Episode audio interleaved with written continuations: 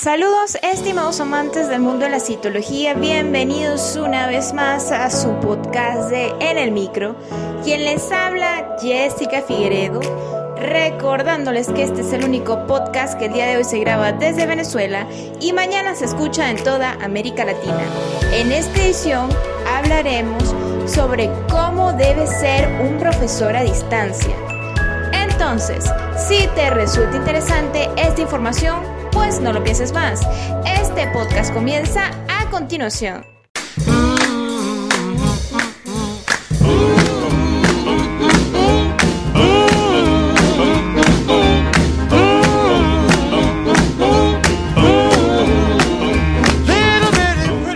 ¿Cómo debe ser un profesor bajo la modalidad de educación a distancia?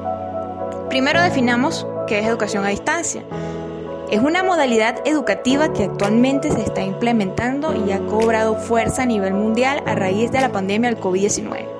El estudiante se encuentra en su casa, no necesita estar en el mismo espacio físico que el docente, se comunican de manera sincrónica o asincrónica por medio del Internet.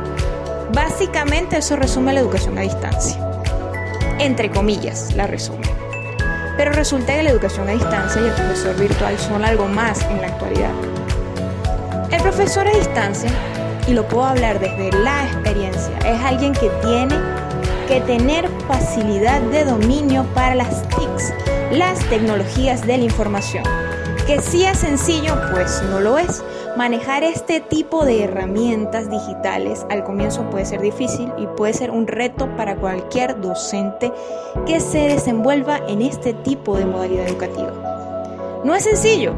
A mí el año pasado en diciembre me tocó pasar de un editor de video que yo manejaba, que tenía desde los 14 años manejándolo, y me tuve que mudar a Filmora, y resulta que ahora no solamente manejo Filmora, sino que ahora InShot, que es una aplicación que se descarga para teléfonos inteligentes, también la manejo, que es un editor de video muy sencillo que se los recomiendo.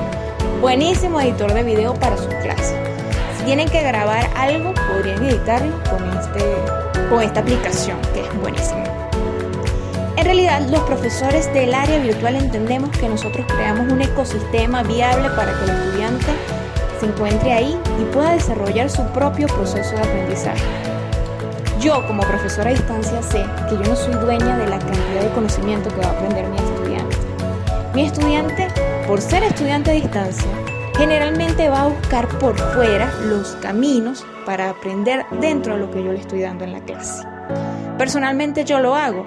A mí en mi maestría de educación abierta a distancia me mandan a leer muchos papers y contenido informativo. Muchas veces yo los descargo, los leo por encimita, sinceramente, y empiezo a buscar otros PDFs en internet que complementen información. Entonces resulta que el profesor me señaló el camino, pero no las formas de llegar a él. Yo puedo llegar por distintos lugares al sitio o al punto que él me ha señalado. Y eso sucede en la educación a distancia. Entonces, como docente virtual, debes entender esto si deseas desarrollarte dentro de esta modalidad.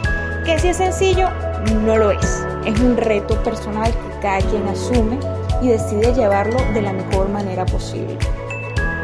En su momento vas a tener que aprender a manejar nuevas tecnologías y cada vez que estas tecnologías se vayan actualizando debes fluir, evolucionar y actualizarte con ellas. Así como evoluciona la tecnología, así evoluciona el distancia. Espero te haya resultado interesante esta información el día de hoy. Hemos llegado al final de otra emisión de tu podcast favorito de El Micro. Si te ha gustado este episodio, puedes compártelo con todos tus amigos. Recuerda que puedes encontrarnos en Google Podcast, Spotify y iTunes. Nuestras redes sociales son CitoRushTC. Mi Instagram personal, arroba LCDA Jessica. El training de citología bucal comienza este 14 de mayo. Para aprender psicología debes amar la psicología. Soy Jessica Figueredo y nos escuchamos en una próxima emisión.